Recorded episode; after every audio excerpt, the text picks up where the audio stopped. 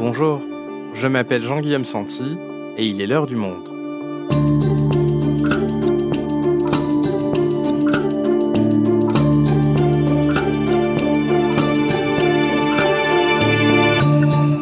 Aujourd'hui, sommes-nous en train de vivre les derniers moments de l'opération Barkhane au Sahel? L'armée française peine à mener à bien sa mission de lutte antiterroriste dans la région et un sentiment anti-français grandit, particulièrement au Mali.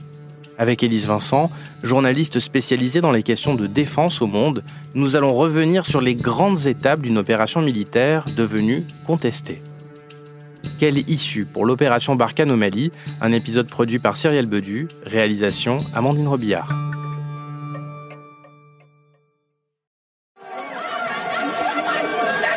Nous sommes le 2 février 2013 dans la ville de Tombouctou au Mali. En déplacement dans le pays, le président français d'alors, François Hollande, tient à prononcer un discours pour célébrer le succès de l'opération militaire Serval conduite par la France. Elle a permis de faire reculer un mouvement de rébellion indépendantiste dans le nord du pays, sur lequel s'étaient greffés des djihadistes. Mais François Hollande ne parviendra pas à faire son discours. La foule qui l'acclame est trop nombreuse. Les Maliens sont venus en masse remercier le président français et ses troupes d'être intervenus. Nous sommes très fiers de ce qu'il a fait. Nous sommes très fiers de l'intervention française. Vive la République de la France. Dieu merci, Dieu merci la France. C'est parce que c'est la France qui a pu sauver le monde entier. Ce n'est pas les Mali seulement. C'est donc à Bamako, dans la capitale malienne, que François Hollande parlera plus tard dans la journée aux côtés de Dionkunda Traoré, le président malien d'alors. La France est avec vous, la France est à vos côtés, la France est fière de vous, et moi je veux ici vous dire que je viens sans doute de vivre la journée la plus importante de ma vie politique. Huit ans plus tard. Les militaires français doivent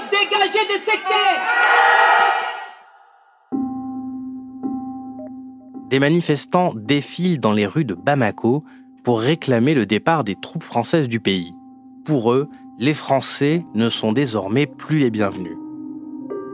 Alors, que s'est-il passé depuis 2013 et comment sommes-nous passés d'une célébration de la présence de l'armée française au Mali à un mouvement qui manifeste son sentiment anti-français dans les rues de Bamako?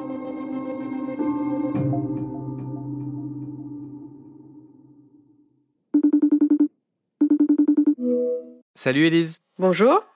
Élise, on va essayer de comprendre avec toi comment les relations entre le Mali et la France se sont détériorées ces dernières années, en partie à cause de l'opération militaire Barkhane. Alors pour commencer, cette opération Barkhane, est-ce que tu peux nous rappeler en quoi elle consiste? En fait, cette opération Barkhane, elle a été lancée le 1er août 2014. Elle était conduite euh, depuis le début par l'armée française, décidée par euh, le chef de l'État français, avec l'idée de lutter contre la progression des groupes djihadistes, d'abord au Mali, mais aussi sur l'ensemble de la zone sahélienne, à savoir la Mauritanie, le Mali, le Burkina Faso, le Niger et le Tchad. À l'époque, en fait, euh, quand elle est lancée, il y a déjà une menace djihadiste assez forte qui existe depuis un certain nombre d'années. Les Français s'interrogent sur la façon de l'endiguer et c'est dans ce contexte que l'opération Barkhane est lancée. Et ça représente euh, combien de soldats l'opération Barkhane? L'opération Barkhane représente aujourd'hui environ 4800 soldats déployés sur l'ensemble de la zone sahélienne, mais 2500 au Mali. Ces hommes sont répartis sur plusieurs pays. Le principal quartier général de Barkhane, souvent on l'oublie, est au Tchad, à N'Djamena. Il y a une base aussi très importante au Niger, à Niamey, où il y a notamment tous les moyens aériens et de renseignement. Et on a aussi donc le Mali et principalement la base de Gao. Ça, c'est pour le dispositif français. Mais il se trouve que la France ne s'est pas engagée totalement seule au Mali. Il y a aussi beaucoup de casques bleus. Les Nations Unies, depuis 2014, euh, envoient plus de 10 000 hommes. Aujourd'hui, ils sont 13 000 qui sont répartis dans tout le Mali. On a aussi l'Europe qui envoie des moyens, notamment de formation. Et on a aussi un dispositif qui s'appelle Takuba, qui est aussi principalement composé d'Européens et qui, eux, sont environ 800 ou 900 dans l'est du Mali et qui sont notamment composés de forces spéciales qui font de l'accompagnement au combat des forces armées maliennes.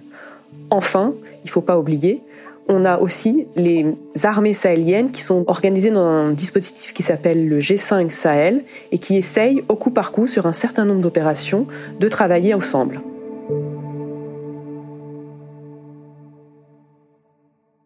Cette opération, tu l'as dit, Élise, elle a débuté en 2014.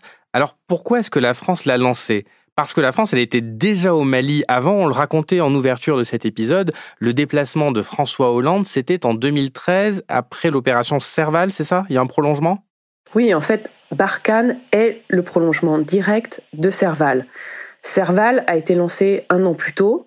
En réalité, c'était un projet qui était sur la table depuis un certain temps euh, dans les états-majors, puisque la France voyait bien la situation se dégrader au Mali et notamment dans le nord où sévissait une rébellion touareg qui était de plus en plus soutenue par des éléments djihadistes.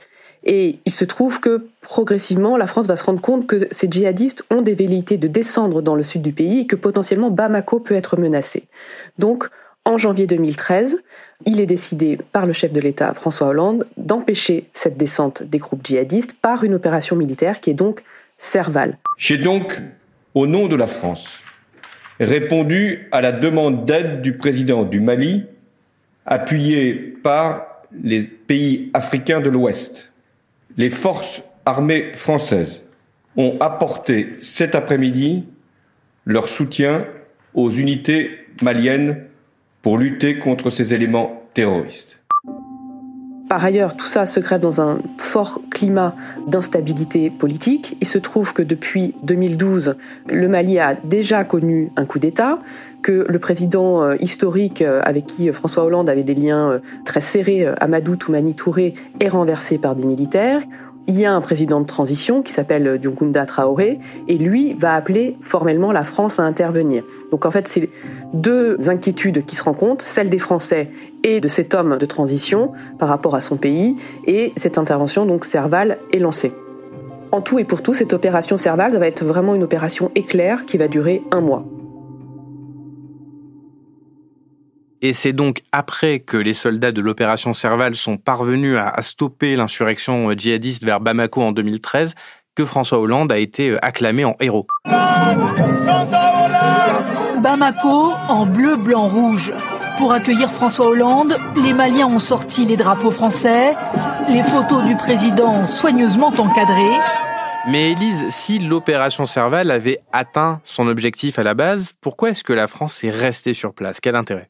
La France reste au Mali pour plusieurs raisons. Elle reste parce que, d'abord, elle a des liens historiques avec ce pays. Des liens issus de la colonisation, évidemment, on le sait.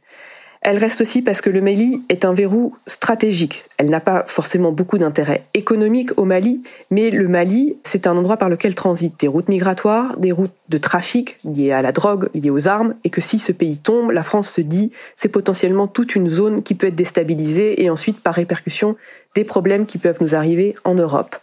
Enfin, elle se dit que donc pour essayer d'empêcher la chute de ce verrou stratégique, il faut essayer donc de reconstruire cet État. Et de reconstruire notamment par où? Par de l'aide au développement, bien sûr, mais aussi en essayant de reconstruire son armée.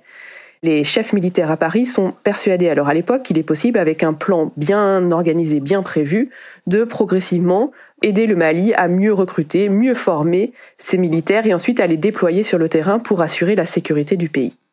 Alors Élise, maintenant, on va essayer de comprendre pourquoi l'opération Barkhane est devenue euh, impopulaire auprès d'une partie de l'opinion au Mali, alors qu'avant, l'opération Serval était ovationnée. Alors qu'est-ce qui s'est passé entre-temps? Pourquoi la présence française est-elle contestée aujourd'hui? En fait, ce désamour, si on peut en parler comme tel, de l'opération Barkhane, parce qu'il n'est pas uniforme sur l'ensemble du territoire, il faut quand même en avoir conscience. La vision de Bamako n'est pas forcément celle du nord ou du centre du Mali. Mais globalement, ce désamour pour Barkhane vient du fait que les militaires français n'ont pas vraiment réussi à endiguer la menace djihadiste. Elle a même explosé. Les chiffres sont assez accablants. Hein. On avait environ 400 euh, morts par an en 2012 jusqu'en 2017.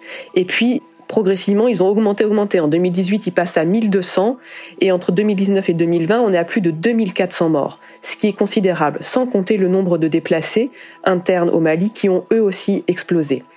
Les djihadistes, en fait, ont un peu toujours procédé de la même manière, c'est-à-dire qu'ils ont avancé région par région, village par village. À chaque fois, ils arrivent et ils demandent notamment la fermeture euh, de l'école euh, traditionnelle pour passer à l'école coranique. Ils demandent aux femmes de porter le voile et ils demandent aux autorités locales de rompre les liens avec l'État central et de ne répondre plus qu'à eux.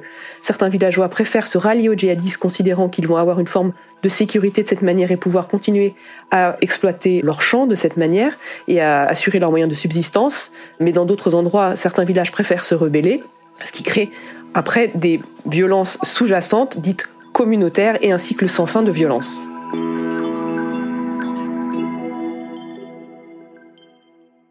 Mais alors comment expliquer que les djihadistes aient pu autant élargir leur présence malgré la mise en place de l'opération Barkhane? Là aussi, il y a un certain nombre de malentendus.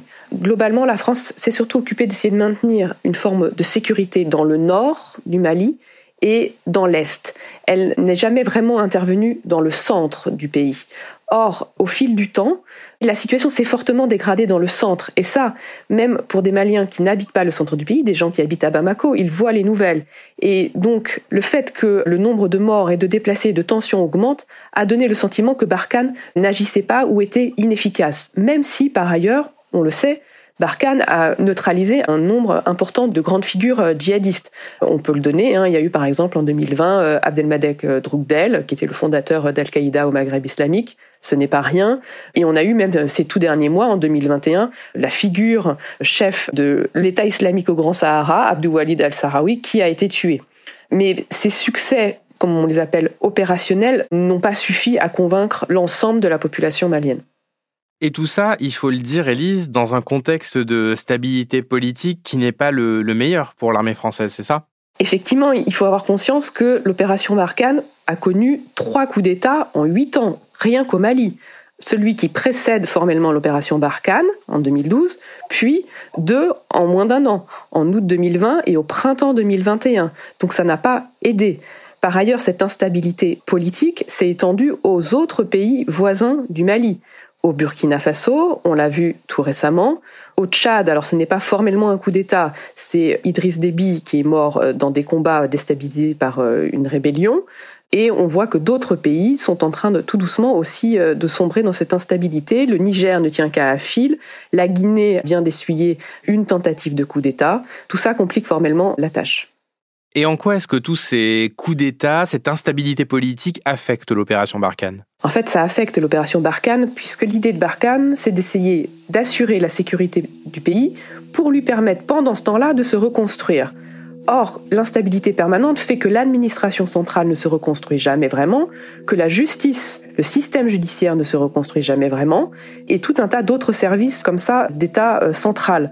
Du coup, la population ne comprend pas. Par ailleurs, même l'armée ne s'est jamais vraiment reconstruite. C'est-à-dire que, par exemple, l'armée malienne, aujourd'hui, elle est surengagée. Les soldats maliens prennent très peu de vacances. Ils peuvent être engagés pendant trois ou quatre ans d'affilée, ce qui sont euh, des périodes qu'on ne connaît pas euh, dans des pays euh, occidentaux. Au-delà même du fait qu'ils ne sont pas toujours payés et qu'il y a énormément de corruption. Par ailleurs, il faut avoir conscience que les moyens militaires de ces armées sahéliennes, dont le Mali, sont excessivement dérisoires.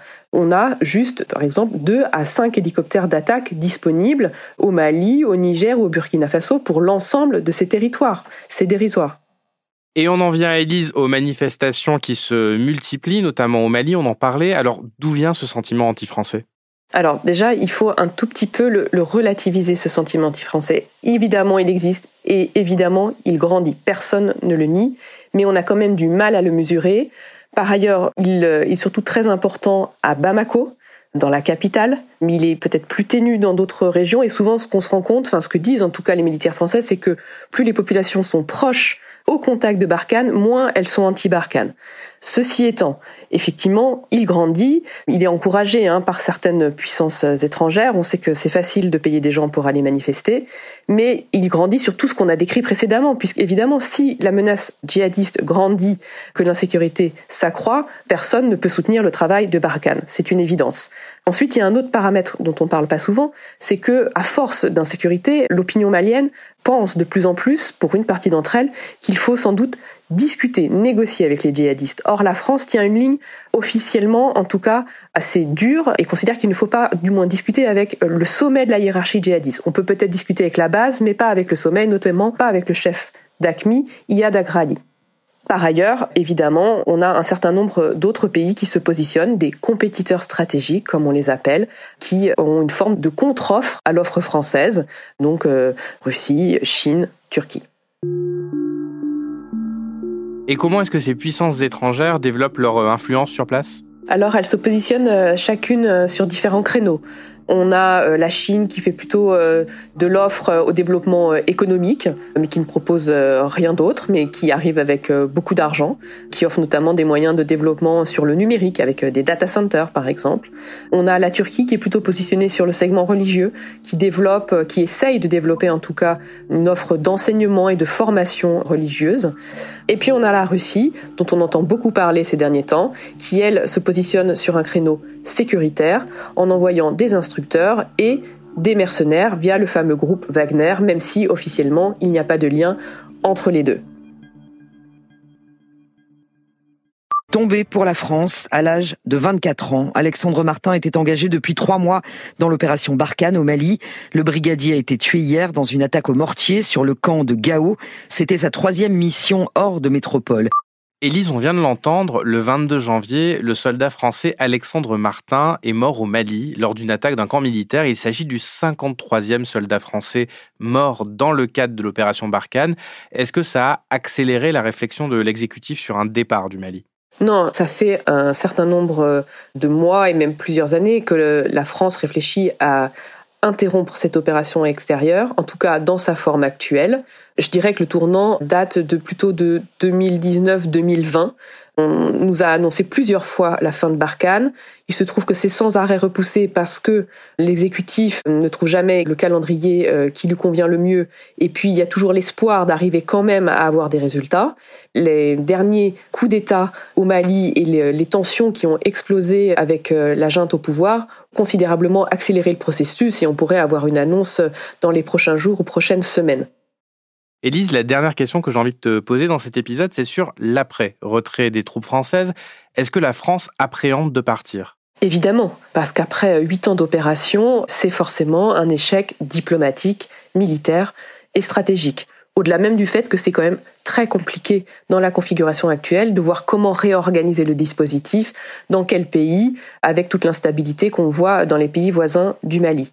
Mais quelque part, la fin imminente sans doute de cette opération Barkhane, c'est la mort d'une idée, la mort de ce qu'on a appelé le nation building et qu'on a vu particulièrement euh, à l'œuvre euh, en Afghanistan. En tout cas, ce que les Américains ont essayé de faire en Afghanistan en essayant de travailler main dans la main entre développement et opération militaire, avec l'idée de mettre au pouvoir un gouvernement qui derrière soit en mesure d'assurer euh, le développement du pays. Tout ça n'a pas fonctionné en Afghanistan et n'a pas fonctionné non plus au Mali. Et pourtant, des millions d'euros ont été investis, hein, notamment par l'Agence française de développement, qui a aussi essayé de travailler main dans la main avec les armées. Pas mal de projets ont été faits, mais ils n'ont jamais eu les résultats escomptés. Et par exemple, les Français comme les Maliens ne savent pas que euh, la France a payé l'intégralité de la rénovation euh, du réseau d'assainissement de Bamako ou euh, l'électrification de tout le sud du pays. Des réflexions sont en cours pour essayer d'améliorer tout ça, notamment pour que la France puisse mieux se positionner au milieu de ces nouveaux compétiteurs stratégiques que sont la Russie la Turquie et la Chine, mais la route est encore longue. Merci Elise. Merci Jean-Guillaume.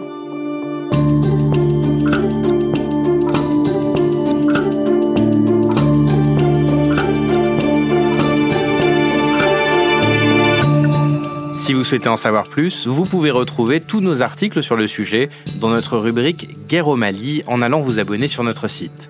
C'est la fin de l'heure du monde, le podcast quotidien d'actualité proposé par le journal Le Monde et Spotify. Pour ne rater aucun épisode, vous pouvez vous abonner gratuitement au podcast sur Spotify ou nous retrouver chaque jour sur le site et l'application lemonde.fr. Si vous avez des remarques, suggestions, critiques, n'hésitez pas à nous envoyer un email à l'heure du monde @lemonde.fr. L'heure du monde est publiée tous les matins du lundi au vendredi. On se retrouve donc très vite. À bientôt.